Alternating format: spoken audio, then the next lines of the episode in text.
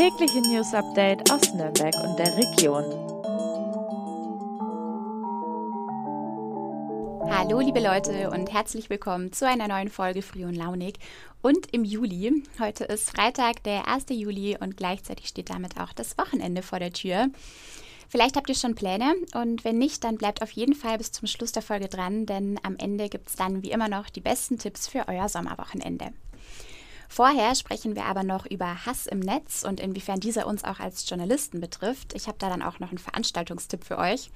Und es geht um ein weiteres Wochenendevent, nämlich den Challenge in Rot und dessen Superstar Jan Frodeno.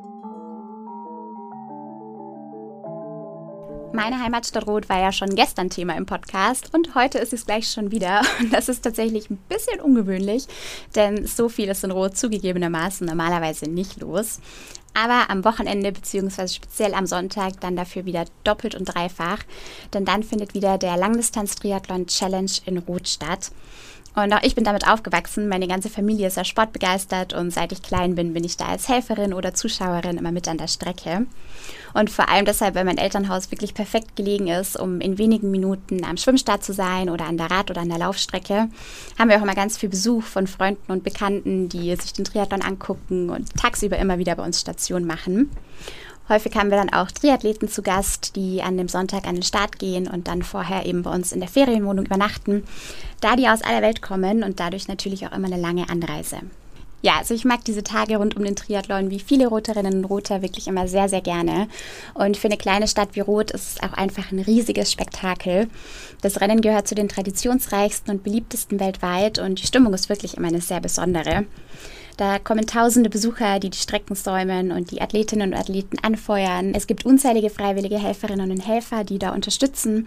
Und es starten jährlich mehr als 3000 Einzelstarterinnen und etwa 650 Staffeln aus aller Welt. Ja, und die absolvieren dann natürlich die drei Triathlon-Disziplinen auf der Langdistanz. Das bedeutet, sie schwimmen 3,8 Kilometer durch den Main-Donau-Kanal, sie fahren 180 Kilometer Fahrrad und laufen dann anschließend noch einen Marathon von 42 Kilometern. Und mit dabei sind in Rot auch immer sehr hochkarätige SportlerInnen. 2022 ist neben drei WeltmeisterInnen auch Jan Frodeno wieder mit dabei. Und das ist wirklich einer der Namen in der Triathlon-Szene. Bei mir ist jetzt mein Kollege Sebastian Böhm. Er ist Leiter unserer Sportredaktion. Hi Sebastian. Ja, einer der Superstars, der am Sonntag an den Start geht, das ist Jan Frodeno. Er war ja schon mal beim Challenge Rot dabei und hat dann hier sogar einen Weltrekord aufgestellt, richtig? Hi Katja. Ja, er war schon öfter dabei, aber nur einmal als Teilnehmer. 2016 war das. Und natürlich hat er damals eine Weltbestzeit aufgestellt, klar. Weshalb er sich neben Olympiasieger und Hawaii-Sieger, den legendären Ironman hat er schon dreimal gewonnen, auch schnellster Langdistanz-Triathlet der Welt nennen darf. Das ist wirklich Wahnsinn. In der Langdistanz-Triathlon-Szene ist er ja wirklich der Überflieger und trotzdem kennt man ihn außerhalb dieses Triathlon-Kosmos, glaube ich, kaum. Mit Sportlern wie Boris Becker oder Jan Ulrich zum Beispiel ist es ja anders. Woran liegt denn das? Was meinst du? Puh, gar nicht so einfach. Dafür gibt es, glaube ich, mehrere Gründe. Triathlon ist zwar zu einem Massenphänomen geworden, aber eher so auf Breitensportniveau. Große Ereignisse gibt es nur wenige, eigentlich nur Hawaii und Rot. Und dann dauert so ein Rennen halt auch nicht nur 90 Minuten, sondern mindestens siebeneinhalb Stunden. Und dann kommt noch dazu, dass in Deutschland eine sportliche Monokultur herrscht. Der Fußball lässt anderen Sportarten eigentlich kaum Platz. In den 90er Jahren war das, denke ich, schon noch anders. Becker und Ulrich sind außerdem sowas wie gefallene Helden. Vielleicht trauen die deutschen Sportfans ihren Helden auch nicht mehr. Das könnte auch eine Rolle spielen. Ich finde das ein bisschen schade, denn so viele Weltstars hat Deutschland nicht mehr zu bieten. Und Frodeno ist definitiv einer davon. Für Frodeno ist es ja das erste große Rennen nach einer langen Verletzungspause und er startet ja auch in einem Weltklasse-Starterfeld. Meinst du, man kann da wieder mit einem neuen Weltrekord rechnen? Ja, deine Frage kann man mit einem klaren Nein und einem klaren Ja beantworten. Frodenos Verletzung macht das zum einen eher unwahrscheinlich. Aber zum anderen, und ich zahle auch gleich drei Euro in mein kleines Triathlon-Schweinchen, bei einer Langdistanz kann immer alles passieren. In Rot ohnehin. Und Frodeno ist eigentlich immer alles zuzutrauen, gerade in einem Zweikampf mit Patrick Lange, der Hawaii übrigens auch schon zweimal gewonnen hat und vor einem Jahr auch in Rot. Eins darf man aber überhaupt nicht vergessen. Mit Anne Haug startet auch noch eine schnelle Frau in Rot und auch sie hat Hawaii gewonnen und sie ist Fränkin. Es gibt also noch einen Grund mehr, um am Sonntag sehr früh aufzustehen und nach Rot zu fahren. Ja, absolut. Vielen Dank dir, Sebastian. Und wir lassen uns einfach mal überraschen, was am Sonntag so passiert. Der Weltrekord, den Jan Frodeno 2016 in Rot aufgestellt hat, lag übrigens bei 7 Stunden, 35 Minuten und 39 Sekunden. Und da ist auch bislang niemand anderes rangekommen. Er hat ihn tatsächlich dann selber nochmal unterboten, und zwar im letzten Jahr beim Ironman im Allgäu. Er hat da nur 7 Stunden, 27 Minuten und 53 Sekunden gebraucht und blieb damit als erster Mensch unter siebeneinhalb Stunden auf einer Langdistanz. Ein ausführliches Porträt über Jan Frodeno und natürlich jede Menge weitere Challenge-Berichterstattung findet ihr übrigens am Samstag und natürlich dann auch im Nachgang am Montag in unseren Zeitungen und online. Das zweite Thema für heute ist eigentlich ganz so schönes. Wir sprechen nämlich über Hass. Dass es den gibt, vor allem auch im Netz, das ist nichts Neues und dass es da auch manchmal ganz schön hässlich werden kann, auch nicht. Personen, die in der Öffentlichkeit stehen, die sind natürlich besonders davon betroffen.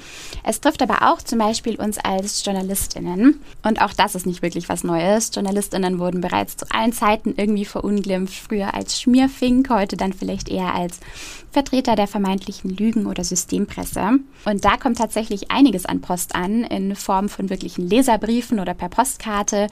Ansonsten aber natürlich vor allem per Mail, als Online-Kommentar, am Telefon oder eben über Social Media. Manchmal ist das ganz witzig, manchmal allerdings auch sehr skurril oder auch einfach nur absurd und manchmal ist es wirklich auch vollkommen abseits jeglicher Gürtellinien. Nicht immer handelt es sich dabei nämlich um inhaltliche Kritik, die natürlich vollkommen in Ordnung ist, sondern auch einfach um komplett unsachliche Beiträge. Ein Thema, das zum Beispiel jetzt in der kürzeren Vergangenheit zu sehr viel Feedback geführt hat, ist natürlich Corona. Da kam wirklich abenteuerliche Post bei Kolleginnen und Kollegen an.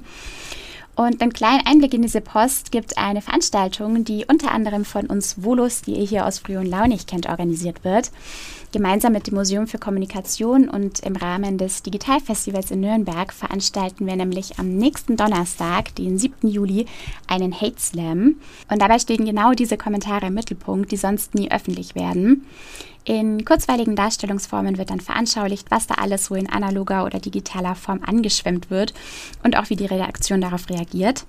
Es ist natürlich ein sehr ernsthaftes Thema, aber es darf auch ausdrücklich gelacht werden. Das Thema und die Texte werden dann natürlich auch wissenschaftlich nochmal eingeordnet. Der Eintritt ist übrigens frei und los geht's um 19 Uhr. Ich verlinke euch alle weiteren Infos mal unten in den Show Notes und wir freuen uns auf jeden Fall sehr, wenn der ein oder andere von euch vorbeikommt. Und ich habe es schon angekündigt, wie immer freitags wird die Folge von Fein raus beendet. Meine Kollegin Andrea hat die besten Tipps für euer Wochenende gesammelt. Guten Morgen, liebe Katja. Guten Morgen, liebe Zuhörerinnen. Ja, dicke Bässe satt, ähm, wo man am Samstag ab 13 Uhr über das Airport-Gelände in Nürnberg, da geht nämlich das Hip-Hop Garden Festival über die Bühne und mit dabei sind unter anderem Cool Savage oder auch ein Teil von Run DMC. Wer mit dem ganzen Hip-Hop und Rap dann noch nicht fertig ist, der kann dann am Samstag ab 20 Uhr in der Desi weitermachen in Nürnberg. Da tritt das Kollektiv Laswing Flown wieder mal auf den Plan und versorgt dich mit feinsten fränkischen Rap. Und am Freitag zurückgesprungen ähm, kannst du im Z-Bau der Solidarität frönen. Da findet nämlich das Stage for Peace Festival statt ab 17 Uhr. Und da kommen jede Menge Künstler und Künstlerinnen, um Musik und Sounds für den Frieden zu machen.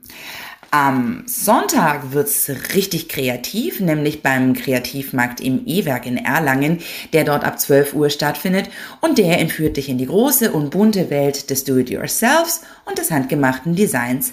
Was auch immer du machst, viel, viel Spaß dabei und schönes Wochenende! Vielen Dank dir, Andrea. Ich glaube, da ist für jeden wieder was dabei. Und damit verabschiede ich mich für heute und wir alle uns tatsächlich für ein bisschen länger. Denn Früh und Launig geht in eine kleine Sommerpause. Vier Wochen lang, aber ab dem 4. August geht dann alles wie gewohnt weiter und dann hören wir uns tatsächlich auch schon wieder. In dieser Woche werde nämlich auch ich wieder moderieren. Habt bis dahin eine tolle Sommerzeit und bis ganz bald.